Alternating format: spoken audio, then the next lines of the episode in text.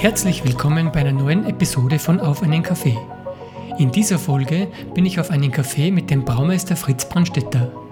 Fritz ist Braumeister in der Weißen Brauerei in Salzburg und erzählt mir nicht nur, wie er zu diesem Beruf gekommen ist und warum er seinen Beruf liebt, er erklärt auch im Detail, wie man Bier braut. Und jetzt viel Spaß beim Hören.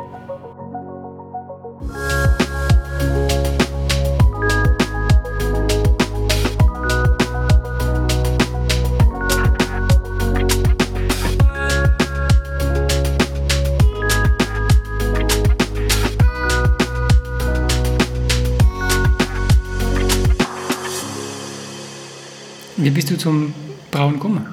Also gestartet hat das Ganze, weil ich immer in der Gastronomie gewesen bin eigentlich. Habe so zum Arbeiten angefangen, wollte in Salzburg einmal Koch lernen. Habe das Ganze dann abgebrochen, weil ich operiert worden bin auf der Hüfte vorher schon und habe dann den Beruf leider nicht geschafft. Und bin dann wieder zurück im Lungau, habe dann da äh, lange in einer Disco gearbeitet und am Oberdaun auf einer, also eine Saison lang. Das hat mir sehr gut gefallen. Und nach der Saison habe ich keine Arbeit mehr gehabt. Dann bin ich in die, in die Sargfabrik rein, habe mich da beworben, habe dann da eine Zeit lang gearbeitet und das war dann einfach nicht die Arbeit, die mir gefallen hat. Und bin dann der Liebe wegen nach Salzburg gezogen, beziehungsweise wollte ausziehen und habe mir umgeschaut am Arbeitsmarkt, was gibt es eigentlich so Wunderschönes für Menschen, der keinen Lehrberuf hat. Und bin dann draufgekommen, dass es keinen wirklich guten Job gibt, keine wirklich gute Arbeit gibt. Und habe mir dann gedacht, eigentlich war es schlau, wenn ich noch was lernen will. Und habe mir dann ein bisschen umgeschaut zum Arbeitsmarkt, was es halt alles gibt, was man alles machen kann. Wie alt warst du da zu der Zeit? Äh, 24, 23, 24 Jahre ungefähr mhm. habe ich mir da so zum Umdenken angefangen. Mhm. Habe mir dann gedacht, das war halt schon schön, wenn man noch was lernen darf. Und das ist mir eigentlich, hat mir das so mein Leben verfolgt, dass ich nichts gelernt habe. Das hat mir schon weh in der Seele. Und du bist halt wahrscheinlich in die Gastronomie quasi mit der Disco eingeschlittert genau. und somit hast du halt genau. immer was zum Tun gehabt. Genau, habe eigentlich immer Arbeit gehabt. Mit lange Tage und lange Nächte. Lange Tage, lange Nächte, richtig, ja. Und auch teilweise mit zwei Jobs parallel mhm. und so weiter, damit ich das Geld verdiene, was ich haben wollte damals. Ja. Und dann eben ist es so gegangen, dass ich nichts gefunden habe zum Arbeiten, was mir recht gewesen war. Habe mich umgeschaut am Arbeitsmarkt und nichts Vernünftiges für mich gefunden. Und habe dann gesehen. Weil du keine Ausbildung genau, quasi gehabt hast. Genau. Also nichts, was, was mir angesprochen hat, dass ich genug verdiene, was ich wollte, und eine Arbeit, die mir gleichzeitig Spaß macht, die, ja. wo, ich, wo ich kreativ sein kann und machen kann, was ich will. Und da bin ich einfach nicht weitergekommen, weil mir wahrscheinlich vom Kochen das Kreative ja noch überblieben ist, das, was ich immer in meinem Leben machen wollte. Ja. Und dann habe ich weitergesucht, wie ein Wahnsinniger dann war das Ganze so, dass ich eine Stellenausschreibung gesehen habe von einer Brauerei in Salzburg und habe mir gedacht, jetzt bist du immer in der Gastronomie, du interessierst dich für Lebensmittelherstellung, für Bier so und so, weil ich es immer schon gern gehabt habe, habe mich dann dort beworben und bin nicht genommen worden. Und dann eben durch einen Bekannten, der hat dann gesagt, naja, bewirb dich mal in Salzburg bei der Weißen, ich kenne den Braumeister und den Chef und schreib da mal eine Bewerbung hin. Gesagt, getan, habe dann ein, ein Vorstellungsgespräch gehabt, das hat gut funktioniert, das hat perfekt passt und wir waren uns auf Anhieb sympathisch. Und dann war die Challenge noch ein bisschen da, weil es ein kleiner Betrieb ist, für einen Lehrling halt, weil du halt doch eine Zeit lang nicht da bist, dass das Ganze ein bisschen teuer ist und schwierig. Dann habe ich die Lehre über eine Stiftung gemacht. Und zwar war Ach so, du meinst, weil die Weiße so, so wenig Personal hat und wenn die die als Lehrling nehmen in der Brauerei, genau. dass dann da in der Schulzeit quasi fällst. Genau, du fällst ja dann lang. Also du bist ja. ein halbes Jahr nicht da Verstehe. Das macht ja natürlich extrem viel aus und natürlich ist ein Lehrling oder ein Angestellter generell nicht billig in Österreich, das ist ja wurscht nach einem Waffenfall. Ja klar, wenn der dann in der Schule sitzt. Genau. Dann fällt der. Mhm. Genau, und dann gibt es eben die Möglichkeit für Leute, die noch keine Ausbildung haben, dass man über die Aqua Stiftung in Salzburg eine Ausbildung starten kann, die erstens verkürzt ist und zweitens äh, man als, als Angestellter oder eben als Lehrling gewisses Geld verdient, das man einfach zum Leben braucht und die an der, die Schule finanzieren. Und die Brauerschule ist eine Privatschule, private Berufsschule. Da gibt es noch eine in Österreich und die ist in Wien und die ist relativ kostspielig und die übernehmen dann die Kosten für das Ganze. Das heißt, du verdienst eigentlich das Arbeitslosengeld, was dazu steht, plus ein kleine, äh, kleiner Bonus dazu, dass du dann einfach über die Runden kommst, damit man eben seine Miete zahlen kann und sein Essen, Trinken, Auto, Versicherungen und so weiter. Also das, was man halt fürs Leben braucht. Und ja, dann bin ich in der Weißen angestellt worden und habe dann festgestellt, dass genau das mein Traumberuf ist und ich in dem Sinn eigentlich nichts anderes machen will wie Bier brauen. Das ist gut. Auf jeden Fall. Macht Spaß. Wie lange machst du das jetzt schon? Also ich habe mit 24 dann zum Lernen angefangen, bin jetzt 31 Jahre, also sieben Jahre mache ich das jetzt schon. Sieben Jahre. Zwei Jahre lang hat die Lehre gedauert und dann seitdem in der Weißen übernommen worden und fix als Brauer angestellt. Wie viel Liter Bier hast du schon braut in deinem Leben? Irrsinnig schwierig zu sagen, aber es sind schon einige Liter, ja. Einige Liter. Einige, viele Liter. Also eine Person wird es nicht ertrinken. Ich denke es mir. Ja. Ja. ja. Und ähm, ich war ja schon bei dir zu Besuch in der, in der Brauerei Genau. und du hast mir ganz kurz erklärt, wie das Bierbrauen funktioniert. Mhm. Aber das war mir zu kurz. Ich möchte gerne ein bisschen genauer wissen, ganz Okay, ehrlich, okay. Wie, wie das funktioniert, weil es ist im Grunde ein relativ äh, eigentlich ein einfaches Getränk, weil es hat wenig Zutaten, Genau, das ist richtig, ja. Aber wie es genau zu dem Getränk kommt, ist, Wissen die wenigsten. wissen die wenigsten. Genau, Und das ist ich, ich richtig. weiß es auch nicht. Genau, und da bringen wir jetzt ein bisschen Licht ins Dunkle. Das wäre schön. Und zwar ist das nicht so, wie ich es immer wieder sage, wie es die Leute glauben, dass man in die Brauerei fährt und der Brauer sitzt dann da, trinkt fünf halbe Bier und fährt wieder heim. Trinken gehört sehr wohl zu unserem Beruf dazu, wie halt ein Koch ein Gulasch verkostet und so weiter. Aber das ist nicht in Massen, sondern in Maßen. Und so schaut das aus eigentlich. Und der Brauereiprozess besteht im Grunde aus ein paar Grundschritte. Und zwar war das als erstes einmal das Maischen, also als allererstes das Schroten, also das Zerkleinern vom Korn. Und zwar ist es einfach so, dass das Korn, wenn wir das angeliefert kriegen, im Ganzen ist, das ist ganz klar. Dann gehen wir je nach Rezept eben, schroten wir und zerkleinern wir unser Malz. Wie fein ist das wie ein Müll oder ist es? Man hat verschiedene Anteile. Also die Spelzen zum Beispiel, also die Schale vom, vom Korn muss dann für den späteren Prozess erhalten bleiben. Die bleibt relativ ganz, das ist ganz wichtig für uns. Das hängt dann beim Läutern später wieder dran, das kann ich dann nochmal genauer erklären, warum das so wichtig ist. Und dann wird das in verschiedene Größen tatsächlich gemahlen. Also es ist nicht mehlfein, es sind schon so, so größere Stücke auch dabei. Also Also komplett es ist, fein ist es nicht. Okay, es ist nicht homogen quasi. Genau, so- genau. Das ist ein bisschen vermischt, ehrlich gesagt. Mhm. Und Kann man das verstehen? das kann man Misch- verstehen, ja genau. Das kann man Das ist schon eine der ersten Stellschrauben. Genau, das ist einer der ersten Stellschrauben. Das hängt dann immer von der Ausbeute zusammen, was wir haben wollen. Umso gröber das ist, umso weniger Ausbeute haben wir aus dem Korn. Das ist klar, also man malt schon relativ fein. Aber es gibt natürlich auch Teile, die sich schwer schroten lassen, weil im Melzverfahren das, das ganz glasig werden kann und so verhärtet wird, dass es nicht mehr die Mühle schafft. Aber das sollte eigentlich ja gar nicht oder wenig passieren. Es sollte nur ganz ein geringer Anteil sein in dem Ganzen. Weil das Korn ist dann eigentlich nicht mehr verwendbar.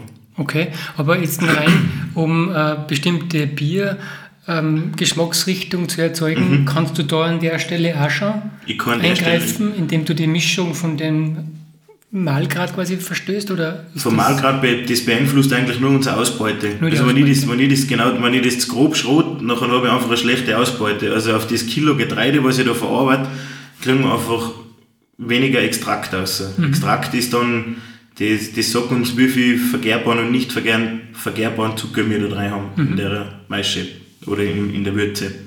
Und zwar eher der geschmacksgebende Grund ist da die, die, die verschiedenen Malze, die wir geben. Ob man eben jetzt ein Weizenbier braut oder ein Märzen oder ein Pils und so weiter. Da kann ich eben dann Farbgebung bestimmen mit den passenden Malze. Ich kann äh, die Stammwürze bestimmen, die Stärke des Alkoholgehalts und so weiter. Das fängt eben alles schon da beim Malz an. Okay, aber da am Anfang beim Malen, da geht es hauptsächlich darum, dass du eigentlich so fein wie möglich malst, aber Genau. du musst trotzdem gleichzeitig gewisse Elemente erhalten, deswegen Genau. kannst du nicht alles fein Genau, malen. richtig. Deswegen können wir nicht alles, so wie jetzt Okay, der Müller, verstehe. ein Mehl einfach herstellen, sondern Ja. die Schroten läuft eben so, dass eben die Schale vom Korn, vom, vom Gerstenkorn Mhm. erhalten bleibt. Weizen hat keine Schale mehr drauf dann. Verstehe. Genau. Eben beim Schroten geben wir die passenden Malze dazu, je nach unserem Rezept. Kann man dann äh, zum Beispiel Röstmalze für dunkles Bier dazugeben oder andere Farbmalze für, für zum Beispiel eine Rotfärbung in einem Bier. Mhm. Gibt es natürlich auch so Red Ales und so weiter. Gibt es dann ganz, ganz spannende Sachen. Wird das gleich gemeinsam gemahlen quasi? Das wird alles gemeinsam gemahlen. Mhm. In unserem Fall, wir haben eine Trocken, Trockenmühle. Das Ganze gibt es auch feucht. Das hat dann einen Effekt, dass man beim Maischen sich dann leichter tut, weil das Korn schon mal angefeuchtet worden ist mhm. und sich schöner vermischt. Wir haben da ein anderes System mhm. in dem Fall. Und dann ist es einmal so, dass wir das Korn zerkleinert haben und dann kommt der erste Schritt des Maischen. Und zwar beim Maischen wird Wasser und das Korn das erste Mal in Verbindung gebracht. Und dann wird es auf verschiedene Temperaturen erhitzt, damit im Korn seine Enzyme vorhanden, die werden bei gewissen Temperaturen aktiviert und die verwandeln dann die Stärke, was bei uns im Korn ist, in Zucker um. Mhm. Und das ist eben ganz wichtig, dass man die Schritte einhält und passend einhält und kontrolliert, damit wir eben so viel wie möglich aus dem Korn aussuchen können. Weil es ist ja immer für jeden interessant, dass man für einen gewissen Rohstoff äh, sich möglichst viel außerholt. Sparsam, das ist ganz, sparsam quasi umgeht damit. Ja, sparsam umgeht. Das kommt vielleicht auch von früher her noch. Es war ja nicht immer so viel Getreide zur Verfügung, weil die Leute ja essen haben, auch was müssen. Mhm. natürlich versucht man das dann einfach so gut wie möglich zu verwenden und auszulaugen. Weil der Bäcker meint jetzt auch nicht so und so viel Kilo Müll und schmeißt dann die Hälfte einfach weg. Und in unserem Fall ist das halt auch einfach so, damit, dass wir das so gut wie möglich auslaugen versuchen, möglichst viel als, als ein Kilo eben außergehen zum Beispiel. Ja. So, jetzt haben wir den, den Maischvorgang, wo wir eben die, diese Enzyme, die im Korn so zu drei sind, auf natürliche Weise aktivieren, mhm. die uns eben die Stärke umwandeln in Zucker. Und dann kommt man eigentlich schon zum nächsten wichtigen Schritt. Das passiert quasi in dem großen Kochtopf genau, quasi. Das passiert in einem großen Kochtopf, ist richtig, wie der Andi sagt, der hat sich das schon anschauen können. In unserem Fall eine kombinierte Maisch- und Kochpfanne, die fast 2000 Liter in unserem Fall. Mhm. Da ist dann 2000 Liter von der, von der äh, Würze drinnen. Also das nennt sie ja Würze, weil das Wort genau. Würze hast du öfters verwendet. Jetzt genau, das ist richtig. Würze ist für dich quasi die Vermischung von Wasser und dem gemeinen Zeugs. Genau. Also sobald es nass wird und bevor das, das Bier wird, bevor wir in der Gärung sind, mhm. ist Würze immer der Ausdruck für, für das. Okay, äh, da kommen wir wahrscheinlich jetzt dann auf das Wort, das Wort Stammwürze, was das genau bedeutet. Genau. Das hat dann mit, mit dem, dem zum Tor, genau. Zum Tor. Okay. Genau. Dann gehen wir auf in den Läuterschritt. Da wird Fest- und Flüssiganteil getrennt. Und am Anfang hat man die Vorderwürze. Kurz, wie lange ist das da drinnen? Im, im Maisbottich? Genau. Kann ich jetzt auf die Minuten genau gar nicht sagen, so auswendig. Das muss man. Also es sind Minuten quasi. Genau. Es ist nicht stundenlang. Schon, es ist, es ist über den Damm, sage ich jetzt einmal eineinhalb Stunden circa, okay. was wir da brauchen. Größenordnung, ja. So, ja genau, ungefähr. Ungefähr eineinhalb Über den Daumen. Bevor das wir dann noch abmeischen, machen wir noch einen ganz wichtigen Schritt. Äh, wir nehmen da eine Maische aus, geben dann Jod auf die Maische drauf. Wenn sich das Jod dann blau färbt, dann ist immer noch ein Stärkeanteil vorhanden, ein zu großer. Dann müssen wir die Maischarbeit noch verlängern, weil einfach die Verzuckerung noch nicht da gewesen ist. So können wir Brauer kontrollieren, ob der, der Maischvorgang tatsächlich geklappt hat oder nicht. Ob oder das ob schon fertig ist. Genau, quasi. ob er schon fertig ist, richtig. Mhm. So schaut man sich das Ganze an. Und dann eben kommt das Abmeischen auf in Leuterboot. Mhm, wie heiß ist das ungefähr? Bei 78 Grad wird abgemeischt. Also man hat jetzt die, die Endverzuckerung, hat man zum Beispiel bei 72 Grad, mhm. da ist die Endverzuckerung nachher und dann heizt man aber nochmal auf auf 78 Grad, weil der Läuterbottich, bei dem wir fest und flüssig trennen, nicht beheizt ist. Mhm. das heißt, in dem Maische, wie heißt das Ding nochmal? Maischgefäß. Maischgefäß ja. ist in die eineinhalb Stunden äh, Temperaturverlauf, der Dieser Temperaturverlauf, genau. Nicht eine konstante Temperatur. Nein, es ist keine konstante ah, Temperatur, okay. sondern wir fangen mit einer geringen Temperatur und steigen dann immer weiter auf Aha. und machen dann immer wieder ein Rost bei der passenden Temperatur, mhm. eben, damit die Verzuckerung stattfindet. Mhm. Und eben abmeischen, der wir mit 78 Grad. Mhm wärmer wie eigentlich Endverzuckerungstemperatur, weil man in dem Läuterbottich noch immer eine Nachverzuckerung hat. Mhm. Und wenn man die Temperatur ein bisschen höher ansetzt, dann kann das, die Temperatur leicht fallen, aber es passiert immer noch Verzuckerung. Ich verstehe. Weil die Natur arbeitet ja die Enzyme in einen, in einen weiteren, also in einen größeren Temperaturbereich, nicht jetzt genau exakt bei 72 Grad zum Beispiel, sondern mhm das ist ja ein größerer Temperaturbereich, wo die Enzyme noch arbeiten. Ist klar, wenn es dann herumpumpt, dann kann es noch weiter. Genau, es kann noch weiter arbeiten. Es kann noch weiter arbeiten. Genau. Und das ist eben der Schritt vom Läutern, dass man zuerst einmal die Vorderwürze äh, in Kreislauf pumpt, durch das Korn immer wieder durch, um die Würze schon möglichst blank zu kriegen. damit wenig Trubstoffe rein sind, vom Korn selber einfach noch. Und da ist jetzt der wichtige Schritt eben, dass man vom, vom Schroten die, die Spelzen, also die Schale vom Gerstenkorn, möglichst gut erhält, weil das ein natürlicher Filter ist. Der Festanteil setzt sich im Läuterbottich unten ab, da ist ein Siebboden drinnen, da setzt sich das dann ab und der flüssige Anteil schwimmt sozusagen oben auf und da pumpt man das dann immer wieder im Kreislauf durch, bis die Würze komplett blank fließt. Ja? Und man pumpt dann die, die Würze wieder zurück in die Pfanne fürs spätere Kochen. Und dann ist nur so, dass man ein Anschwänzwasser drüber gibt, also einfach ein Wasser drüber gießt über die Kernel, damit man die eben da auch nochmal den Rest auswaschen, was nur irgendwie geht an Zucker. Damit man einfach so viel rauskriegt, wie nur irgendwie möglich ist. Aha. Das heißt, in dem Lötterbottich wird das quasi abgesiebt. Genau. Wie ein Nudelabseil Genau. quasi im Endeffekt. ein riesengroßes immer Nudelsieb- wieder im Kreis. Dass man es zuerst pumpt. immer wieder in den Kreis pumpt und dann erst, sobald das blank ist, Okay. also richtig schön ausgewaschen, das Korn, ja.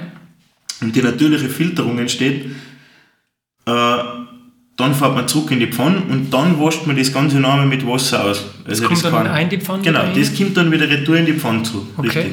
Dann habe ich im Endeffekt ein bisschen mehr wie 2000 Liter. Genau, dann hat man im Endeffekt ein bisschen mehr wie 2000 Liter und natürlich dann eine verwaschene Stammwürze. Also man ist dann nicht mehr auf dem, was man ganz zum Schluss hin will. Jetzt Das- kommen wir zu dem Wort Stammwirt. Genau. Jetzt bewegen wir uns schon langsam dahin, wo wir hinwollen. Dann beginnt der Kochschritt. Bei dem Kochen machen wir die ganze Würze steril. Erstens, das ist immer ein Riesenvorteil, das ist ein netter Nebeneffekt vom Kochen. Zweitens, stellen wir die Stammwürze ein, die wir dann tatsächlich haben wollen im Bier. Und wir geben dann auch den Hopfen dazu. Hopfenstoffe, also die Bitterstoffe, lösen sich ab 100 Grad. Deswegen müssen wir die Wür- Würze kochen, dass wir die Bitterstoffe rauskriegen aus dem Hopfen. Also kochen wir es wirklich bis 100 Grad. Genau, kochen wir es blubbert. wirklich bi- bis 100 Grad, das wirklich blubbert, da wird wirklich eben verdampft. Es gibt ja noch nette Nebeneffekte, die würden ein bisschen zu weit ausschweifen in dem Ganzen. Da muss man schon Biersommelier sein, dass man das versteht oder vom Bierbrauen wirklich Ahnung haben. Also es passiert da relativ viel in dem ganzen Schritt. Aber eben, wie gesagt, das hat halt für uns die ganzen Vorteile, die ich gerade aufgeklärt habe oder erklärt habe. Und da kann man dann noch ein bisschen genauer drauf eingehen. Zum Beispiel Stammwürze sagt uns, was wir in, bei der Maischarbeit gelöst haben, an vergärbaren und nicht vergärbaren Zucker. Das ist für den Brauer die Stammwürze. Und warum gibt man die in Grad an? Oder vertausche ich da jetzt was? Genau, das gibt man in Grad Plato an. Ach so, Genau. das ist eine andere Gradeinheit. Genau, also andere Gradeinheit einfach. Grad Plato. Okay. Also zum Beispiel hat ein äh, Standard Märzenbier so zwischen 11 und 12 Grad Plato. Okay, und was ist 1 Grad Plato? Was, was hat das für eine Wertigkeit? Das müssen, kommt man dann zum Beispiel umrechnen auf einen Brix-Wert. Das sagt uns einfach den Zuckergehalt. Den Zuckergehalt. Genau, das Ja, sagt ist uns den Zuckergehalt. Einheitlicher Zuckergehalt Genau. pro, pro Liter ist es dann. Genau. Und, und beim Kochen, wenn das blubbert, das Bier, Genau. das, was da verdampft, was passiert mit Würze. dem? Da sind wir noch im Würzebereich. Also es ist noch kein Bier, weil es Ja, ist ja noch kein nicht Bier, aber ist. Genau. wenn das heißt immer nur Würze, Das genau, heißt weil es immer nur Würze, Pfanne richtig, drinnen ja. ist. Ähm, aber wenn das dann blubbert und da irgendwas verdampft davon, was passiert mit dem Verdampften? das, den Dampf, der, der verdunstet einfach, also der kommt weg und wir fahren das Ganze noch über einen- Pfaduko drüber, das heißt einen Pfannendunstkondensator. Äh, da können wir einfach über die Energie, was da gewonnen wird, nochmal Heißwasser aufkochen. Wir brauchen ja für, die, für den Anschwenzvorgang und so weiter, also für das Übergießen vom Malz mit Wasser, brauchen wir ja Warmwasser und das relativ viel. Also Wärmerückgewinnung. Genau, wir haben da einfach äh, äh, Wärmerückgewinnung. Aber von dem, in dem Dampf steckt jetzt nichts ähm, äh, von der Flüssigkeit, also von der Würze drinnen, das irgendwie verloren geht, sondern das ist wirklich nur Wasser. Nein, das ist einfach nur Wasserdampf, den wir dann Okay. verdampfen. Okay. Genau. Dass wir eben dann auf die passende Stammwürze kommen. Ah, okay. Und eben, wie gesagt, wir werden steril. Ich koche das, damit es steril ist und ich koche das, damit Wasser aus der, aus der Würze, aus, dem, Genau. aus der Flüssigkeit ausgeht, damit Genau. sich der Zuckergehalt steigert, Genau. dahin, wo ich hin will. Genau, richtig. Ah, okay. Und, Jetzt habe ich es. also im Prinzip einkochen einfach. Einkochen, Und ja. ganz wichtig auch, wir geben genau da den Hopfen dann. Wie gesagt habe, eben die. Bitterstoffe sind ja wichtig im Bier. Früher hat der Hopfen den Nutzen gehabt, um noch, also im Kaltbereich dann noch mehr eine mikrobiologische Stabilität zu geben, weil halt viel Keime die Bitterstoffe nicht mengen. Und Das heißt, wenn ich da keinen Hopfen dazugeben würde und äh, den Prozess weitergeben würde, wird da irgendwas Trinkbares dabei rauskommen? es wird auch was Trinkbares dabei rauskommen, aber es schmeckt halt nicht nach Bier, wie wir es kennen. Ja, ist klar, schmeckt dann. Genau. Und es wird die Haltbarkeit davon Bier beeinflussen, auf Ja. jeden Fall. Also funktionieren wird es auf jeden Fall.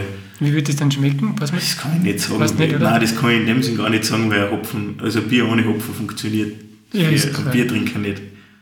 Das war wie Wein ohne Weintrauben. Ja, verstehe. Dann sind wir eigentlich schon bei dem nächsten Schritt, das ist das Ausschlagen der Würze in einen Whirlpool. Whirlpool ist leider nicht das, wo der Brauer reinsitzt und sein Bier trinkt und genießt, sondern ist ein großes Gefäß, das die 2000 Liter fasst, wo die Würze von der Seite eingespritzt wird und dadurch so ein Teetasseneffekt entsteht. Weil im Kochprozess ja wir einen Hopfen gegeben haben, jetzt bleiben Hopfenstoffe in der Würze rein. Zuerst beim Leutnant bemühen wir uns, dass es blank ist und dann geben wir wieder einen Hopfen rein. Also klar, ja, Jetzt haben wir wieder natürlich was in der Würze drinnen. Und beim Kochen passiert auch das Eiweiß von dem Korn ausfällt. Das wollen wir unbedingt, weil das dann sonst später in der Gärung auch ausfallen würde. Und dann würden wir wieder ein komplett trübes Bier kriegen. Muss man immer ein bisschen vor- und zugreifen bei dem ganzen ich Prozess. verstehe, ja. Äh, wenn wir das jetzt in den Whirlpool einspritzen, dann entsteht ein gewisser Teetasseneffekt. Das hat bestimmt jeder schon mal gesehen, wenn man viel Zucker in Tee reingibt und man rudert ganz schnell um, dann bleibt in der Mitte ein Kegel liegen mit Zucker. Und dasselbe passiert da eigentlich mit den Trubstoffen vom Hopfen und vom Eiweiß. Das bleibt dann einfach in der Mitte von dem Gefäß liegen. Und dann kommen wir schon zum nächsten Schritt. Also das macht Also eigentlich für uns keinen anderen Nutzen. Du, du hast es in dem Grunde ähm, die, die Schwebstoffe aus Genau, äh, in dem filtern, indem Genau. du das rotieren lässt. Genau, richtig. Das ist die einfachste und schnellste Variante, Ja. was man da machen kann. Es gibt auch Ein Wäschetrockner. Genau, ja. es gibt andere Techniken, aber mit sowas habe ich nie gearbeitet und kenne mich nicht aus, muss ich jetzt ganz ehrlich sagen. Mhm. Eben, es gibt auch Hopfen, Seier und so weiter. Das ist dann aber hauptsächlich, wenn man den, den Hopfen in der kompletten Dolde verarbeitet. Mhm. Dann kommen wir zum Kühlschritt. Kühlschritt ist wichtig, dass wir unsere Würze auf die Anstelltemperatur oberbringen. Okay, weil jetzt kommen wir eigentlich von der Pfanne aus mit Mit 100 Grad. Kochtemperatur, mit genau, 100 mit 100 Grad. Grad fangen wir aus der Pfanne aus. Ja. Und dann In dem Whirlpool wird es ein bisschen abgekühlt, Genau. aber nicht wesentlich Genau, nein, das ist nicht extrem viel. Das ist ja auch einfach nur ein Edelstahlgefäß in Mhm. dem Fall. Und das ist nicht zum, zum Kühlen da. Das ist eben nur der eine Effekt, damit man die Trubstoffe rausbringt. Wie lange dauert das? Wie lange rotiert das dann? Wir haben es circa 10 Minuten so, drinnen. das ist- Weil man muss ja dazu bedenken, wenn man das dann lang stehen lassen würde, eben wie gesagt, die Natur ist ja lustig, Hopfen löst sich ja nicht nur genau bei 100 Grad, sondern auch ein bisschen drunter und ein Ja. bisschen drüber. Jetzt, wenn wir das da ewig lang liegen lassen würden, dann wird es immer bitterer, bitterer und bitterer werden. Ja. Deswegen wird es da gleich mal wieder weiterverarbeitet. Verstehe. Und ja, dann kühlen wir das Ganze auf Gärtemperatur, also auf Anstelltemperatur, das beim Weißbier so rund um die 20 Grad und ein bisschen drüber liegt. Kühlen das Ganze ab, geben das in unserem Fall in einen offenen Gärbottich, geben da die Hefe dazu und belüften die Würze. Das ist der einzige Schritt im ganzen Brauprozess, wo man Sauerstoff in der Würze haben will. Und zwar hat das den Grund, man gibt einen gewissen Teil Hefe dazu, das ist aber nicht der komplette Teil, der das Bier verarbeitet, also der die Würze zu Bier verarbeitet, sondern man gibt einen, einen Anteil ein, belüftet das Ganze und die Hefe, wenn Sauerstoff kriegt, vermehrt sie dann. Und sobald der Sauerstoff in der Würze verarbeitet ist, fängt die Hefe an zum Umbauen in Alkohol und Kohlensäure. Das ist dann genau das, was der Brauer und der Endkunde haben will. Ich verstehe. Das heißt, zuerst gibst du der Hefe einen Sauerstoff, damit sie sich vermehrt. Genau. Und wenn es keinen Sauerstoff mehr hat, dann Genau. Bleibt dir nichts anderes übrig wie den Zucker. Genau, Zum bleibt, Verdauen. richtig, genau. Dann kann es nichts anderes machen, als wir den Zucker zu aufknabbern, sagen wir jetzt mal ganz grob. Ja. Und pupst dann hinten CO2 und Alkohol aus fürs einzige, äh, also fürs, fürs einfache Verständnis. Ja, ja. Also es passiert natürlich viel mehr. Beides braucht man, weil der Alkohol ist ja das Alkohol im Bier und Genau. das CO2 ist die Kohlensäure. Genau, ist dann die Kohlensäure, die wir haben wollen, damit das Bier schön spritzig ist. Also die Kohlensäure, je nach Verfahrensschritt und je nach Bierherstellung, ist ja grundsätzlich im Bier natürlich drinnen. Und, und die Anstelltemperatur ist halt genau die Temperatur, die der Hopfen halt, äh, Die Hefe? die Hefe halt gern mag. Genau. Also in dem Fall ist das auch wieder so ein bisschen ein Mischding. Obergärige Hefe wird sich zum Beispiel bei 30 Grad ideal vermehren, Aber alle anderen Sachen, die man nicht rein haben will in einem Bier oder in, in sonst irgendwas, würden sie auch bei der Temperatur ideal vermehren. Wo man das ein bisschen obersetzt, aber die Hefe noch immer gut, aber für andere mikrobiologische Sachen ist es schon wieder nicht mehr so angenehm und die Hefe ist einfach dann dominierend. Mhm. Und es soll ja grundsätzlich schon mal nichts anderes rein sein, deswegen haben wir ja gekocht. Aber trotzdem macht man das mhm. halt einfach, um möglichst sicher zu sein, mhm. dass mikrobiologisch alles in Ordnung ist. Mhm. Genau. Und das ist halt auch die 20 Grad jetzt zum Beispiel oder halt leicht drüber, ist halt der Idealfall für obergäriges Bier, muss man auch dazu sagen. Obergärig, untergärig ist, sind einfach verschiedene Hefestämme. Obergärig ist zum Beispiel klassisch beim Weißbier. Da sieht man dann, dass die Hefe in der Gärung Sprossverbände bildet und aufsteigt durch die Kohlensäure. Und bei untergärigem Bier ist jede Hefezelle einzeln. Und die sinken dann einfach zum Boden ab. Mhm. Das ist einfach der Unterschied zwischen obergärig und untergärig. Und Hefe ist ja natürlich ein ganz, ganz ein extremer Geschmacksgeber. Also es gibt ja Millionen verschiedene Hefestämme für Biere, äh, die ein gewisses Geschmacksprofil haben oder den Vorteil haben für filtrierbare Biere, dass sie sie gut absetzen, äh, bei Weißbiere, dass sie eine schöne Trübung reinbringen. Das ist eben je nachdem, was man haben will. Das ist dann auch sehr geschmacksbeeinflussend oder auch im Ausschauen sehr beeinflussend vom Produkt. Mhm. Genau. Also diese Hefesorten, die werden an anderer Stelle von irgendwem gezüchtet? Oder? Nicht nur. Also wir haben zum Beispiel unseren eigenen Hefestamm, den wir in unserem Labor immer weiterziehen. Mhm. Und natürlich gibt es dann auch Hefe in verschiedensten Formen. Äh, es gibt Hefebanken, die schicken da ein kleines Rädel, ein kleines Proberohr mhm. auf einen Schrägager, den man dann abimpft und selber weiterführt.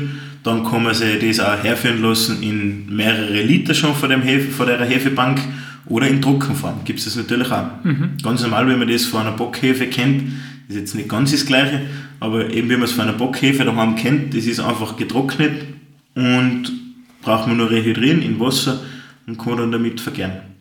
Und dass man, weil du gesagt hast, es gibt so viele unterschiedliche Hefesorten, die bestimmte ähm, geschmackliche oder andere Zwecke dann erfüllen, mhm. ähm, dass man sowas züchtet, ist im Grunde wie wenn ein Orchideenort züchtet letztendlich, dass ich halt mit Kreuzungen und genau. mit Ausprobieren da hinkomme, genau. wo ich hin will. Man kann ja zum Beispiel in einem Bier definitiv auch zwei verschiedene Hefestämme drin haben. Ja. Macht sie das auch, dass ihr Hefesorten kreuzt, Nein. damit ihr eigene Sorten? Nein, machen wir nicht. Macht nicht. Wir haben eben unseren Stamm, den wir haben, den wir klassisch verwenden, den wir immer wieder weiterführen. Mhm. Aber dass man kreuzen, also man will es eigentlich zum Beispiel in, in, in Obergärig und Untergärig nicht unbedingt vermischen und so weiter. Mhm. Ist dann äh, die, die Hefeort, die eine Brauerei verwendet, das, an das man das Bier von einer bestimmten Brauerei an einem Geschmack auch wiedererkennt? Genau. Ist das, kommt das genau daher? Ja, genau. Unter anderem. Natürlich spielen da viele Faktoren mit, Rohstoffe wie eben, da man verwendet nur den Hopfen, der andere mischt verschiedene Hopfen, um ein gewisses Aromaprofil zu, zu produzieren. Es ist halt alles so, so äh, geschmacksgebend. Das fängt beim Malz an, beim Wasser, beim Hopfen, bei der Hefe und das mit dem, man kann zum Beispiel. Aber der Hefegeschmack ist halt dominant. Genau, der Hefegeschmack ist natürlich dominant, das ist klar. Und wie ich sage, wenn du jetzt ein, die Biermarken XY immer gewohnt bist und die arbeiten immer nur mit dem Stamm und die würden den wechseln auf einen anderen, das würde der Endkunde dann sofort okay. schmecken. Das heißt, welcher Hefestamm bei euch verwendet wird, das gehört zu den Betriebsgeheimnissen genau, letztendlich. Genau, das gehört weil, zum Rezept und zum Betriebsgeheimnis. Genau, weil das Richtig. genau eines der Kernelemente genau. ist. Genau. Mhm. Und dann experimentiert man natürlich auch. Also wir machen mehrere Mal im Jahr einen Sondersud. Äh, angefangen vom Fastenbier zu einer Roberti Weißen, das jetzt momentan gerade fertig geworden ist, das wir heute abgefüllt haben, den letzten Rest in mhm. Fasseln, bis eben heuer im Sommer zum spannenden Projekt, das wir gemeinsam gemacht haben von unserer Sommerweißen, das wir heuer ein bisschen anders braut haben und, und einmal erfinderisch gewesen sein und mit Hopfensorten gespielt haben das recht gut gelungen ist, das ein wunderschönes Leichtbier gewesen ist, schön spritzig, viel Kohlensäure, weniger Alkohol, weil der Trend halt auch in die Richtung geht, dass man weniger Alkohol trinkt mhm. und dann mit dem Hopfen so beeinflusst, dass es richtig schön fruchtig schmeckt, dass schöne Zitronen, Maracuja und Grapefruitnoten hat. Mhm. Also da kann man zum Beispiel mit dem Hopfen spielen in die Richtung. Mhm. Also nicht nur mit der Menge vom Hopfen, sondern auch mit der Sorte. Genau, Sorte mhm. und Menge und auch je nachdem, was ich auch noch dazu sagen muss, wo man den Hopfen dann gibt. Wenn man den im Sudhaus kocht, lösen wir nur Bitterstoffe oder größtenteils nur Bitterstoffe. Wenn man den Hopfen dann im Kaltbereich gibt, zum Beispiel in einen Tank kalt stopft oder im Whirlpool vorlegt, dann löst man eher die Aromastoffe, nicht die Bitterstoffe. Ach so, an der Genau. Stelle kann man das auch dazu. Genau. Also man sieht da schon wieder, man kann mit einem, einem Produkt extrem viel herumspülen im Geschmack. Okay. Und das sind lauter so feine Störradeln, die man da hat, wo man, wo man das alles beeinflussen kann. Und ähm, jetzt sind wir quasi in diesem ähm, Gärbereich? Gärbereich, in dem Gärbecken, Genau. das bei euch offen ist, hast du Genau. mir in der Brauerei Gärbottich. gesagt. Ja. Im Gärbottich, wie lange liegt das da jetzt drinnen? Im Gärbottich liegt es dann circa eine Woche. Da reden wir dann vom Jungbier. Also Mhm. da ist es dann auch schon Bier. Ah ja, genau, was ich noch vergessen habe. Ähm, du hast gesagt, da kommt der Sauerstoff dazu, wenn Genau. die Hefe reinkommt. Genau. Wie, wie, wie kommt, ist das eine Lanze, die da reingestochen wird quasi? Oder wie kommt der da rein? Das passiert in der Leitung tatsächlich. Da, ist, da sind Metallteile verbaut, wo äh, der Sauerstoff einblasen wird in die Würze, direkt in der Leitung. Wenn das Und reinrinnt quasi. Genau, wenn das durchrinnt und die Hefe dazukommt, dann wird einfach Sauerstoff eben dazu dosiert in die Würzeleitung, was wir zum Anstellen hernehmen von dem Bier. Mhm. Und da sind dann eben so, so Metallteile drin, die das Ganze noch verwirbelt, damit die Würze da möglichst schön mit dem Sauerstoff kontinuierlich vermischt ist. Und die Hefe, die kommt erst dann rein. Die Hefe kommt davor schon eine über, auch über die Leitung. Die kommt auch beim Einpumpen genau, quasi. beim Einpumpen über die Leitung dazu. Okay. Kann man ganz klassisch, wie wir es lang gemacht haben, oben einlagen, einfach im Bottich oder Mhm. im Tank vorlegen. Das macht jetzt im Geschmack keinen Unterschied. Sondern da geht es auch eher darum, dass man sauber arbeitet, Mhm. damit das mikrobiologisch einfach sauberer ist. Wenn man das natürlich in einem Tank drinnen hat, die Hefe, die, die, der geschlossen ist, nichts dazukommt, dann ist das natürlich einfacher und sauber, sauberer zum Arbeiten, als wenn ich das einfach in irgendeinen Bottich einlasse und dann oben dazu dosiere im Bottich oder im Tank eine bei Hand. Ist klar, ja. Hat auch Jahrtausende funktioniert. Ja, und durch das Verwirbeln der Leitung wird das halt gut vermischt. Genau. Und auch mit Sauerstoff. Genau, und die. Sauerstoffaufnahme für die Hefe ist natürlich auch ideal. Ja, ja, ich verstehe. Genau. Okay. Dann hast du gesagt, ist eine Woche drin, sind wir beim Jungbier. Genau, sind wir im Jungbierbereich. Dann ist ja bei uns eben die offene Gärung was Besonderes. Das gibt es nicht mehr viel, das war früher Stand der Dinge, weil es ja nicht, nicht überall Tanks gegeben hat. Und jetzt ist das eher schon so, dass es fast gar nicht mehr gibt, weil das Ganze natürlich ein gewisses mikrobiologisches Risiko dazu bringt. Aber es ist halt auch sehr geschmacksgebend. Die, das Jungbier ist nie unter Druck, wie in einem Tank. Es, es hat kann super toll atmen und man hat auch den Vorteil, dass man die Hefe von oben wieder abernten kann mit einem großen Löffel, weil wir ein obergäriges Bier machen. Ist natürlich auch ganz ein guter Vorteil und ist recht gut. Und es macht ein ganz eigenes Aromaprofil. Das heißt, die Hefe, die du da oben aberntest, kannst du wiederverwenden. Genau, richtig, die wird dann einfach wiederverwendet. Muss ich die dann waschen von dem Bierrest, den du da jetzt mit rausnimmst, oder kannst du die so hernehmen wieder? Nein, eben nicht. Also das muss man nicht machen. Es gibt die Möglichkeit, dass man Hefe wascht, das hat man früher gemacht, aber das, das ist halt wieder ein Faktor, wo man in das Ganze eingreift und wo man halt wieder eventuell eine mikrobiologische Verunreinigung einbringen könnte. Also kann man das so lassen, wie es Man ist? kann es einfach so lassen, wie es ist.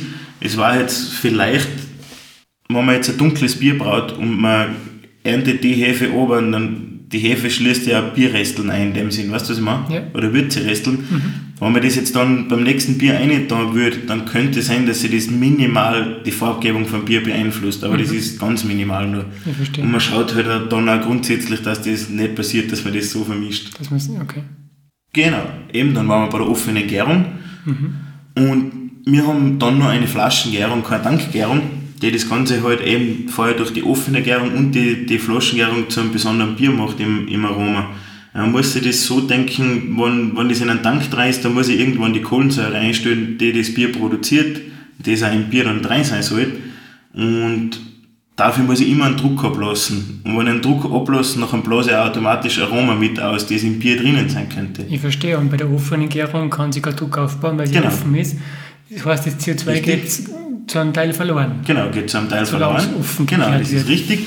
Und damit wir dann in unserem Bier den passenden CO2-Gehalt haben, schlauchen wir das vor einem Bottich noch um in einen Mischtank und geben zwischendrin wieder eine Würze vom vorherigen Sud. Das nennt sich Aufspeisen. Dann wird das im, im Mischtank eben nochmal schön vermischt und dann können wir eben genau berechnen, wie viel, Würze wir dazugeben müssen, damit wir auf den Endkohlensäuregehalt kommen, den wir dann in der Flasche haben wollen.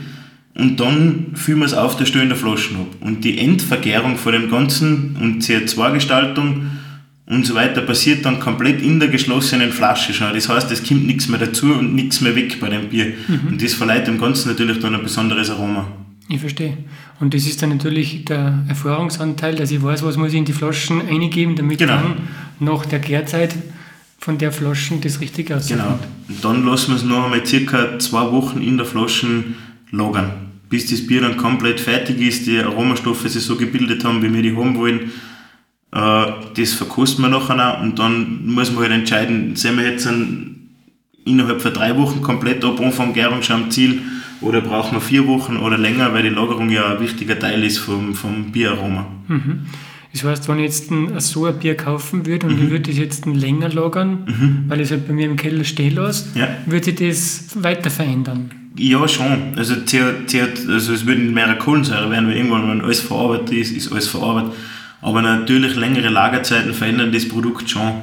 Wie, wie es bei allem anderen auch ist, wenn ich ein Brot zwei, drei Tage herausliegen habe, wird es auch immer härter. Ja. Das Bier wird nicht härter, das ist ganz klar. Also es ist immer noch flüssig zum Trinken, aber auch das Aromaprofil ändert sich. Ja. Natürlich auch, weil das Bier dann ständig auf der Hefe liegt, das macht auch noch mal was aus. Hefe kann dann sterben und autolysieren und ein eigenes Aroma bringen. Äh, also es verändert sich schon auf jeden Fall was. Das passiert aber auch bei filtrierten Biere, dass das Aromaprofil dann einfach verändert mit der Zeit. Mhm. Also für das gibt es dann immer ein Mindesthaltbarkeitsdatum. Mhm. Da geht es wahrscheinlich weniger darum beim Bier, ob das so noch in Ordnung ist, sondern es geht eher um den Geschmack. Ist das, das noch so, wie ich das verkaufen will, ja. wie ich das Produkt bewerbe und wie es sein soll und wie es schmecken soll. Mhm. Eben nach einer gewissen Zeit passiert ja viel. Also es ist ja ganz witzig, wenn wir jetzt zum Beispiel die Flaschen waschen, kommen auf Kisten zurück, die fünf Jahre irgendwo gestanden sind und das ewig über das Haltbarkeitsdatum drüber ist. Und wenn das Siegel noch zu ist, dann kostet man sowas auch ab und zu und schaut einmal, aha, okay, was ist in fünf Jahren mit einem standardmäßigen Bier passiert? Mhm. Wie, wie, schmeckt das jetzt? Schmeckt das vielleicht sogar immer noch gut oder nicht? Oder Starkbiere wie Doppelbock zum Beispiel, was wir brauchen, das, das ist einfach haltbarer durch den Alkoholgehalt, was hat. Das kann man auch nach drei Jahren noch probieren, obwohl es schon abgelaufen ist. Oder sogar noch komplett trinken. Das wird den Menschen nicht schaden. Und ganz früher hat es überhaupt keine Haltbarkeitsdatum Haltbarkeitsdatum auf gar kein Bier gegeben. Mhm. Das ist ein Produkt gewesen, das einfach gar nicht abläuft. Und kannst du dich erinnern, wie, wie so ein Bier geschmeckt hat nach fünf Jahren? Ja, teilweise schon. Nicht immer gut. Nicht immer gut? Nein.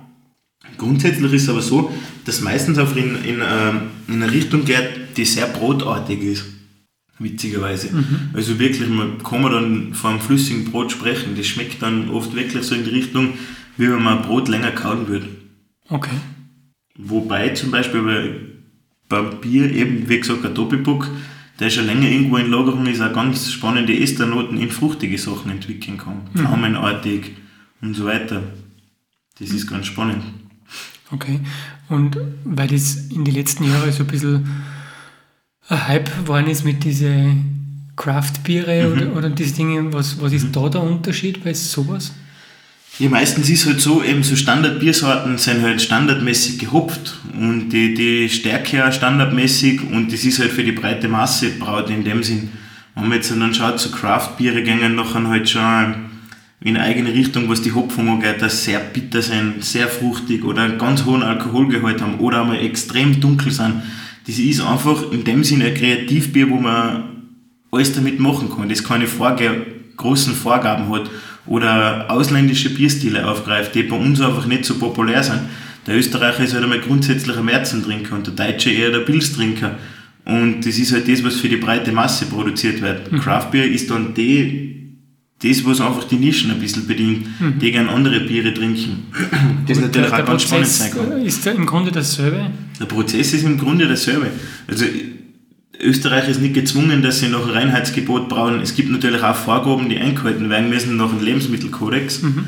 das schon so ist und das im Grunde genommen auch das denn nichts anderes ist als wie das Reinheitsgebot. Mhm. Aber wir haben halt trotzdem in Österreich die gesetzliche Möglichkeit, dass man zum Beispiel Früchte einsetzt.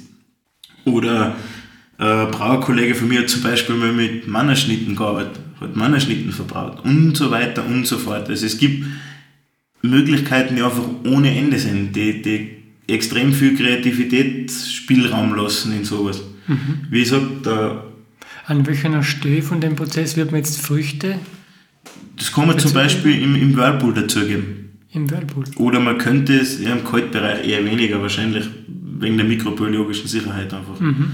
Und man kann Koriander reinschmeißen oder sonst irgendwelche verrückten Sachen oder Orangenschalen, Zitronenschalen, alles mit ätherischen Öle, wobei Öl halt wieder schlecht ist für die Schaumhaltbarkeit im Bier, aber man kann sich ganz extrem kreativ ausleben. Mhm.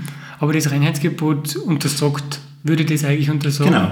Wenn ich jetzt auf einer Flasche, auf einer Bierflasche ein Etikett drauf druck, wo drauf steht, gebraut nach dem deutschen Reinheitsgebot, mhm. dann darf ich das nicht machen. Dann muss ich das Reinheitsgebot zu 100% einhalten. Dann kommen nur die, die Zutaten rein. Genau, die da drinnen sein dürfen, und sonst nichts anderes. Da kann ich höchstens noch entscheiden, wann ich den Hopfen reinschmeiße oder genau. nicht. Und wie viel davon, aber das Richtig. ist ja nicht viele äh, Variablen trotzdem noch. Extrem viele. Extrem aber die, viele. okay, verstehe. Und das machen wir dann mit Craft Beer. Genau, Craft Beer deckt halt einfach dann einfach ein Nischenprodukt ab. Ja. In dem Sinn. Es ist halt auch natürlich interessant für gewisse Restaurants oder sonst irgendwas zu einem passenden Food Bearing dazu, wie das halt heute so ist in der Zeit, mhm. dass das halt schon auch extrem gut passen kann. Also zum Beispiel bei uns ist es so, dass der Doppelbock total interessant in einem Weinglas schmeckt zu einer Sachertorten dazu. Okay. Das passt einfach perfekt. Weil die Noten halt so ein bisschen in das Fruchtige gängen und da irrsinnig gut dazu passt. Okay, das muss ich probieren. Ich bin zwar ja. nicht der große Biertrinker, wie du weißt, aber. Das Richtige. Aber Sachertorten ist ich sehr gern. Also, wenn man mal einen Schluck Bier dazu kostet, ist das auch sicher in Ordnung. Man kann das einmal ja. ein bisschen so spülen lassen. Okay. Interessant. Genau.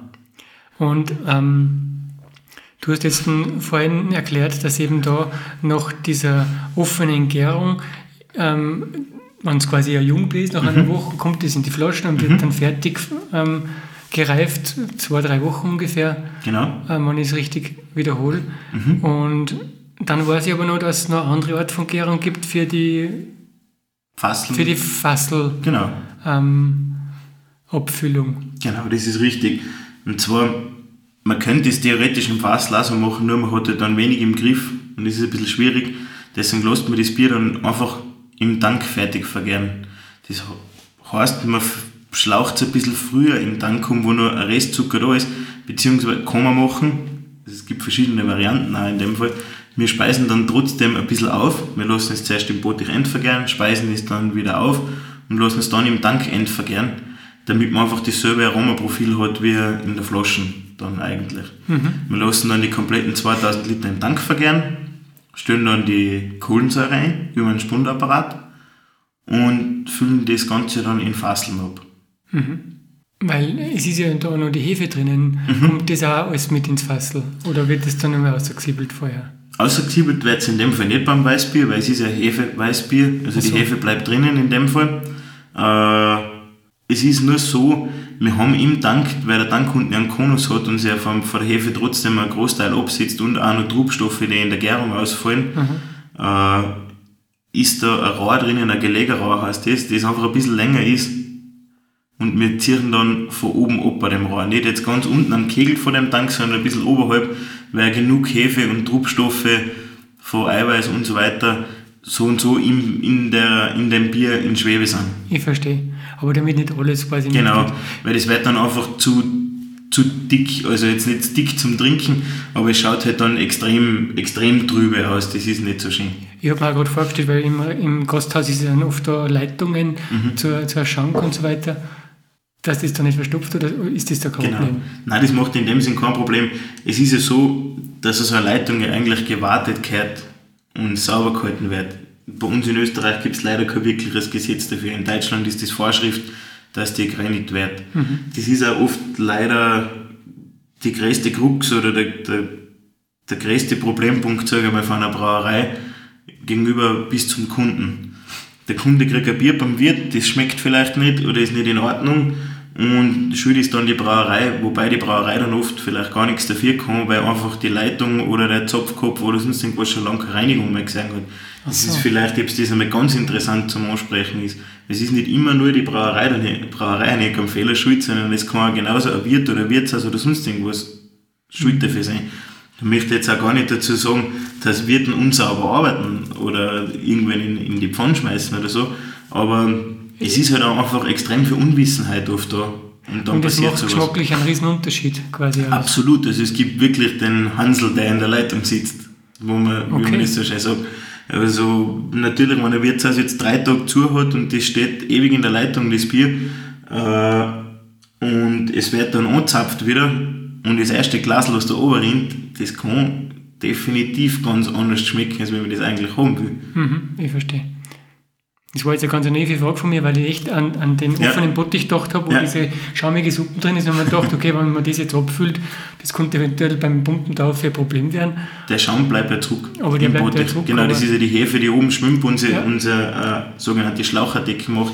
Das wird dann ein bisschen fester und kompakter. Mhm. Das bleibt dann in dem Bottich zurück. Das wird dann ausgewaschen, mhm. gereinigt und dann ist der Bottich wieder sauber und kommt neues Bier rein. Also das ist nicht so direkt im Bier rein, was du dann live gesehen hast. Okay. okay. Vielleicht ist dann auch interessant noch unsere Flaschenabfüllung. Mhm. Also wir kriegen unsere wunderschönen Bügelflaschen Retour geliefert, die sortieren wir. Idealerweise wird das Retour geliefert? Idealerweise, ja. Vor allem in dem Fall, weil unsere ja gebrandet sind, mit dem Logo vorne drauf. Das heißt leider nicht immer, dass man es zurückkriegt, aber im besten Fall ist es so. Äh, dann schauen wir uns jetzt Flaschen einzeln an, ob das auch unseres ist. Sortieren jede Kiste durch machen jede Flasche einzeln auf, wenn wir einen Bügelverschluss drauf haben. Müssen wir vielleicht an der Stelle kurz ähm, ähm, betonen, ihr seid zu dritt in der Brauerei. Genau, wir sind zu dritt in der Brauerei. Also Und wir die besuchen, weil es an 22 Paletten Bier genau. Nein, Bierflaschen zurückkommen. Genau, also, also ist 22 Paletten, auch 40 Kisten, da sortiert man dann schon ein bisschen. Eine ganze, eine ganze Zeit lang eigentlich ist dann die weniger schöne Aufgabe vom Brauer, aber das gehört halt in einem kleinen Betrieb dazu. Ja. Und jedenfalls ist dann so, da steht dann ich und mein Kollege an der Abfüllanlage. Wir glauben dann auf, also auf zwei verschiedene Positionen. Einer glaubt das Flaschel in die Flaschenwaschmaschine rein, da gehen in einer Reihe sechs Flaschen, dann fährt ein, ähm, ein Kloppen auf, die schmeißt das Flaschel in einen Korb, in einen Waschkorb, dann fährt das durch die Maschine durch, wird mit 80 Grad heißer Lauge gewaschen und dann mit klarem Wasser wieder ausgespült und kalt gemacht, das, das Flaschen. Und nach gewiss viel von den Vorgängen kommen halt oben die Flaschen wieder raus. Die, das ist quasi so ein Kreislauf. Genau, ist ein Kreislauf, ist richtig. Dann nehme ich oben das Flaschel wieder raus, halte das vor einer Lampe hin und schaue mal, ob das wirklich sauber ist. Dann fährt die Flaschen durch einen Laugedetektor durch, damit wir sicherstellen können, dass keine Laugeresteln in der Flaschen drin sind und fährt dann über ein Bandel zum Flaschenfüller. Also wirklich Handarbeit vom Feinsten. Mhm. Da steht man dann auch eine Zeit, bis die 2000 Liter abgefüllt sind dann tatsächlich. Mhm.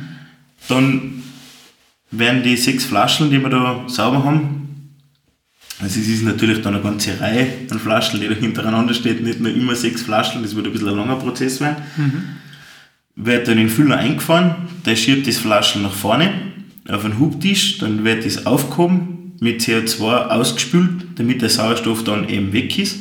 Also was im Flaschel drinnen ist, weil es ist ja nur der eine Moment in der Gärung, wo wir Sauerstoff haben wollen, mhm. dann ja nicht mehr. Mhm. Das heißt, die Flaschen werden evakuiert mit, mit CO2 mhm. und dann befüllt. Dann fährt das Flaschel wieder runter und wird vom nächsten Flaschel ausgeschoben und fährt dann im Bügelverschluss ein. Mhm. Also es gibt wirklich eine Maschine bei uns, die den Bügel passend ausrichtet, mit einer Kralle aufsetzt und dann macht der Stempel das Flaschel zu. Mhm. Also das müssen wir Gott sei Dank nicht per Hand machen. Das hat sicher blaue Finger. Ja, früher war es schon so. Also, so viel Flaschel machst. Früher ist das bei uns tatsächlich in der Brauerei bis 2001, so viel war es, ist das so betrieben worden, dass jetzt Flaschel bei Hand zugemacht worden ist. Okay. Da weiß man, was man da mit den Daumen. Mhm. Dann wird das Flaschen einmal kontrolliert, ob es zu ist, ja. ob der Bügelverschluss oben ist und er wirklich verschlossen ist, über einen, über einen Inspektor und fährt dann in den Etikettierer ein. Da wird dann das Etikett aufgedruckt und das Datum aufgedruckt, also das Ablaufdatum. Mhm. Und der Kollege schaut dann, ob das Etikett richtig sitzt, gibt es in die Kisten rein und stellt es auf die Paletten. Und jede Paletten tauschen wir uns dann ab. Dann ist der Kollege der Benny an der Waschmaschine und ich stehe herum und kistel dann ein. So machen wir das. Also 2000 Liter sind 4000 Flaschen. Das sind 4000 Flaschen, die man da am Tag dann bewegt. Das geht an einem Tag? Das geht an einem Tag, ja. Mhm. Ist es ein ganzer Arbeitstag dann? Nein, wir, wir fangen circa, also bis wir umgeschlaucht haben und so weiter, circa um 8 zum Füllen. Mhm. 8, halb 9, je nachdem wie gut das läuft. Und sind dann circa um 1 mit dem Füllen fertig am Nachmittag. Mhm. So über den Daumen. 1, 2, kann sich verschieben. Ab und zu macht es natürlich auch Probleme, dass, dass die Bügelverschließung nicht richtig funktioniert. Mhm. Und dann kommt der komplette Putzprozess. Der nicht ganz unwesentlich ist. Nein, der ganz wichtig Weil ist. Das Wort Mikrobiologie hast du jetzt schon ein paar Mal erwähnt. Richtig, ja, genau. stimmt, stimmt. Also es ist, äh, man sagt immer in der Berufsschule so, so, so scherzhaft, dass der Brauer äh, besser bezahlte Reinigungskraft ist weil halt vieles einfach an, vom Brautag mit, mit Putzen bestimmt ist. Wir müssen einfach jeden Tag unsere Abfüllanlagen reinigen, putzen, warten und auch natürlich jeden Tank, jede Leitung, äh, das gehört täglich geputzt und gereinigt, um einfach eine mikrobiologische Sicherheit herzustellen, dass das Produkt auch wirklich so wird, wie wir das haben wollen. Nicht, dass da irgendein Fehlaroma, Fehlgeschmack drin ist oder sonst irgendwas gesundheitsgefährdend wird, das Ganze beim meistens nicht weil keine pathogenen Keime, also die für Menschen schädlich sind, übertragbar sind im Bier. Mhm. Also, also es gibt keine Schimmelarten oder irgendwas, das nein. da drinnen wachsen könnte, das geht gar nicht. Schimmel wächst nur, wenn Sauerstoff da ist. Und da das Flaschel zu ist und Kohlensäure drinnen ist, wächst kein Schimmel. Aber in dem offenen Braubottich passiert auch nicht. Für das wäre die Zeit einfach viel zu kurz, dass der Schimmel jetzt herwächst und außerdem kann es nicht passieren, weil er sauber ist. Mhm. Weil es ist ja so, dass wir den offenen Bottich keine Reinigungsanlage haben, sondern steigt der Kollege und ich eine. Also wenn der dann la ist, wird der ausgespritzt mit Wasser und dann wird der mechanisch per Hand gereinigt. Mhm. Steht man dann drinnen mit dem Bürstel, kaum vorstellbar in der heutigen Zeit, dass da noch so viel Handarbeit dahinter steckt. Aber das ist einfach bei einer kleinen Brauerei so, ist dass man wirklich, ist notwendig, genau. Und dass einfach Leute da sind, die Know-how haben, die ein Know-how haben und die Spaß daran haben mhm. und den Beruf auch gerne machen, sonst wird das nicht so funktionieren, sage ich mal. Mhm. Ja, die Technik nimmt uns mittlerweile schon relativ viel ab und vereinfacht uns den Prozess, aber das Schöne ist eben die Handarbeit, die bei uns da drinnen steckt, die das Ganze spannend macht mhm. und für uns also rückverfolgbar, wo, wo der Rohstoff herkommt, äh, wo man was herkriegt, wo man auch mit Hopfenbauern zum Beispiel Kontakt hat ähm, und auf einen Rücksicht genommen wird und das nicht so, so industriell aber läuft, sage ich jetzt ganz einfach. Das habe ich lange genug gehabt, bei meinem Faching-Job. Mhm. Das will ich eigentlich nicht mehr haben. Also eben reinigen, wie wir ganz am Anfang geredet haben, ganz ein wichtiger Schritt. Wenn man das so sagt, so, so habe ich von einem Monat Arbeitszeit von dir, ja. wie viel Prozent sind Reinigungszeit? Die Hälfte wahrscheinlich davon. Also Hälfte tust arbeiten, Hälfte tust reinigen, putzen. Man muss ja dann dazu sagen, eigentlich in dem Sinne Flaschen reinigen wir ja auch vorher. Also das ist alles, alles ist immer wichtig, dass es möglichst sauber ist. Mhm. Das ist ganz extrem. Und, und die Fasteln von den Restaurants und Gasthäusern, mhm. die kommen auch zurück wie genau. Pfand und die werden genauso. Genau. Also sie werden innen an der Keckfüllmaschine, wir haben eine kombinierte Keck- und, und Reinigungsmaschine, da wird auf der linken Seite von, dem, von der ganzen Apparatur wird das Fassel innen gewaschen. Nicht außen, nur innen. Mhm. Außen passiert auch von uns mechanisch per Hand. Mhm. Also verschmutzte Fasseln werden auch ganz einfach außen von uns per Hand abgeschrubbt, sauber gemacht und innen funktioniert halt auch auf demselben Weg. Nur, dass man halt in dem Fall noch einen Schritt mit Säure auch noch drinnen hat. Das einfach die Maschine so vorgibt in dem Fall. Mhm. Weil es die halt so gegeben hat. Quasi. Genau. Und dann wird das natürlich auch wieder mit klarem Wasser ausgespritzt, mit CO2 vorgespannt und dann kommt das Bier rein. Mhm und geht dann wieder im besten Fall zum Wirt. Ich verstehe. Interessant. Und ähm, äh, ich weiß ja, dass du ein kleines Labor hast letztendlich. Also das ist Richtig, ein Bereich, wo man sich von einem Brauer überhaupt nicht erwarten würde, dass ja. der ein Mikroskop baut. Was machst du da alles und wie funktioniert genau. das? Oder? Also richtig, ja, wir haben ein Labor, ganz wichtig in der Brauerei. In dem Fall also eine Brauerei, also ein Brauer darf sich ja in dem Fall noch an dem Labor weiterbilden und mikrobiologisch weiterbilden. Gott sei Dank, das in der österreichischen Berufsschule ein großer Teil davon ist. Mhm. Äh, wir setzen einfach bei jedem Schritt, den wir bei dem Bier machen, eine mikrobiologische Probe an.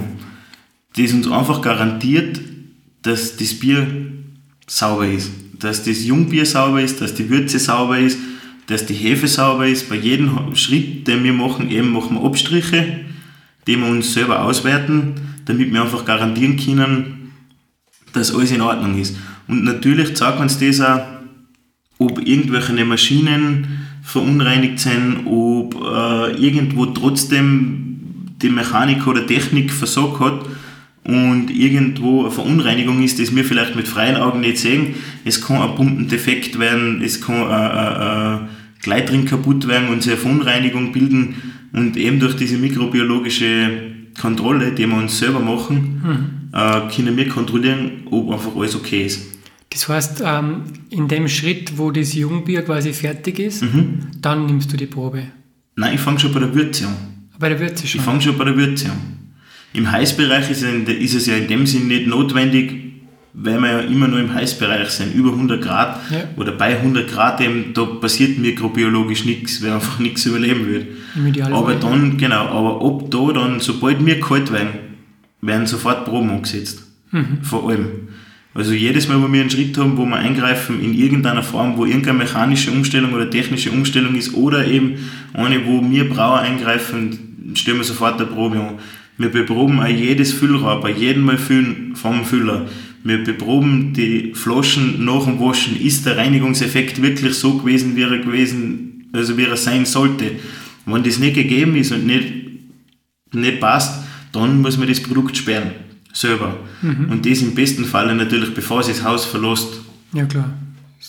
Da spart man sich einfach viel logistischen und Aufwand, ja. Aufwand und natürlich auch, man hat den Schaden dann, dass das Bier nicht Das heißt, in der, in der Kette von dieser Bierherstellung, ähm, die wir gerade mhm. vorhin ausführlich besprochen haben, mhm. hast du ganz viele Punkte, wo du immer wieder Proben nimmst. Genau. Und die sammelst du zusammen und genau. am Ende war es dann, ob und an welcher Stelle vielleicht irgendwas nicht ganz genau. hat. das ist richtig. Ja. Wie viele Proben sind das bei der ganzen? Circa 15, 20 Proben okay. am Tag, was sie da, was sie da anhelfen. Wir haben ja extra Mikrobiologie, zwar zwei Seminare weitergemacht, um mich da ein bisschen weiterzubilden, mhm. das auch irrsinnig wichtig ist. Ja, und es ist, fällt ja natürlich an, dass wir im Labor unsere Hefe herziehen, unsere eigene. Mhm. Also, da ist natürlich allerhöchste Sauberkeit das A und O, dass man schaut, dass das passt und funktioniert. Mhm. Wenn man die Hefe verhaut, dann verhaut man jeden Sud danach. Also, mhm. wenn da einmal was nicht passen wird, da wir eben die Hefe öfter verwendet wie einmal, wenn die nicht in Ordnung ist, dann würden fünf oder sechs Sude hintereinander verpfiffen sein. Mhm, ich verstehe. Man hat ja eine gewisse Bebrühzeit, die das Ganze braucht. Also wir haben da einen extra Nährboden zum Beispiel für bierschädliche Keime. Da ist ein Hefehemmstoff drinnen, in dem das macht natürlich dann den Weg bereit für Sachen, die im Bier nicht drin sein sollten. Mhm. Und wir haben da, also es ist, es ist jetzt nicht nur so, dass man extra ins Mikroskop schauen muss, sondern man sieht das ja dann teilweise schon an der Probe, dass was nicht in Ordnung ist, wann was nicht passt. Da äh, ähm, ein Farbstoff drinnen ist, der Umschlag, wenn der pH-Wert fällt und mhm. die meisten mikrobiologischen Sachen, die im Bier nicht in Ordnung sind, lassen den pH-Wert extrem sinken, dann wird man das ja schon vorher rein optisch sehen und dann kann man gleich schon reagieren und, und, und sich das Ganze dann im Mikroskop ausführlicher anschauen und sagen, aha, okay, was ist das? dann muss man natürlich bestimmen, was habe ich da rein. Es gibt verschiedene Sachen wie Lactobacillus, Pediokokken, Fremdhefen, das ist auch ein großes Thema. Eben wie wir vorher gehört haben, Hefen können den Geschmack beeinflussen. Es kann aber so sein, es gibt Übervergärerhefen, die können andere Zuckerarten, die in der Würze drin sind, auch vergären. Also komplett auf Null aber dann hätte man auf einmal viel mehr Alkoholgehalt und, und kein Restzucker mehr. Würde natürlich dann auch auf einmal ganz komisch schmecken im Bier. Mhm. Es ist ein total spannendes, breit gefächertes Thema. Und man glaubt es vielleicht nicht, wenn man jetzt so vom Brauer hört, Juhu, der ist Brauer und denkt, der trinkt einfach viel Bier. Nein, es ist wirklich so, dass man was am Kosten haben muss. Oder mhm. sollte am besten. beschäftigt damit. Genau. Und sich immer weiterbildet. Mhm. Auch da geht das Radl der Zeit immer weiter, obwohl es noch immer ein traditionelles Produkt ist und immer noch natürlich belassen ist mhm. und, und ein reines Naturprodukt ist, wird im Prozess einfach extrem viel weiterentwickelt zum Nutzen, zum schneller arbeiten und einfacher arbeiten. Oder kreativer. Oder kreativer, absolut, auf jeden Fall. Ganz wichtiges Thema. Also ihr oben im Labor macht ihr die Hefe direkt? Genau, wir, haben Sehr da, wir nehmen unsere Probe wieder raus von der Hefe, die wir haben, setzen die auf einen Schrägager an, da können wir es dann Auf einen Schräg. Schrägager, also auf einen, auf einen Nährboden für die Hefe, der einfach fest ist. Da gibt man die Hefe dann drauf und kann die immer wieder abimpfen und weiter vermehren. Also man hat dann eine kleine Menge einfach. Zum Beispiel, man setzt sich einen Kolben an mit einem halben Liter, einen Erlmeyer Kolben mit steriler Würze. Da gibt man dann die Hefe dazu rein, dann vermehrt sie die da locker flockig munter im Bestfall und ist ganz sauber. Und dann macht man sie wieder mehrere Würze steril. Von dem halben Liter in 2 Liter, von 2 Liter in 10 Liter oder in 20. Und dann immer weiter, bis man die Hefemenge hat, die wir zum Biersinn brauchen. Zum Kern brauchen dann. Wie viel brauchst du ungefähr? Also man spricht bei, bei der Hefegabe pro Hektoliter, also pro 100 Liter, von einem halben Liter bis 1 Liter, was man zum, zum Anstellen gibt. Je nachdem, wie dickbreit die Hefe ist. Wie viele Zellen das da vorhanden sind. Das kann man nämlich auch im Labor auszählen, im Mikroskop. Also gibt es eine extra Domakammer, heißt das, da muss man dann die einzelnen Zellen zählen und dann multiplizieren. Dann kommt man auf einen Wert, was man circa in einem Liter Flüssigkeit hat an Hefezellen. Fragen wir jetzt nicht, wie viel, ich habe es jetzt nicht mehr im Kopf. Das sind sicher einige ja. Das sind Millionen. Millionen Helferlein, die das erste ermöglicht, dass man so ein Getränk überhaupt herstellt. Genau, ist richtig. Früher hat man es ja gar nicht gewusst, was man da macht eigentlich. Ja. Deswegen hat die Hefe ja ganz, ganz früher in der Geschichte vom Bierbrauen nicht Hefe geheißen, sondern einfach Zeug. Okay. Weil man einfach nicht gewusst hat, was das ist.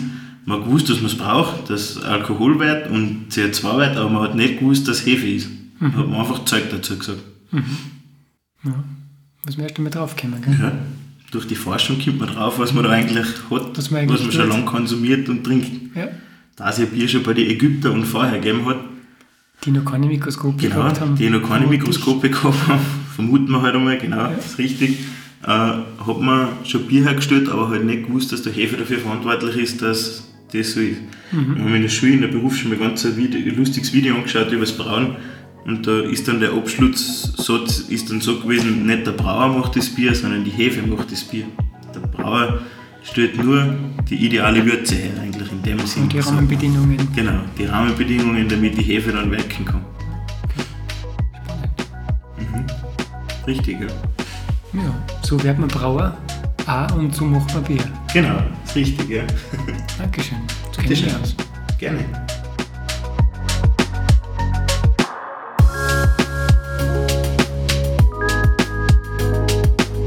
Vielen Dank fürs Zuhören und besuchen Sie uns auch auf imagostudio.at slash spotlight.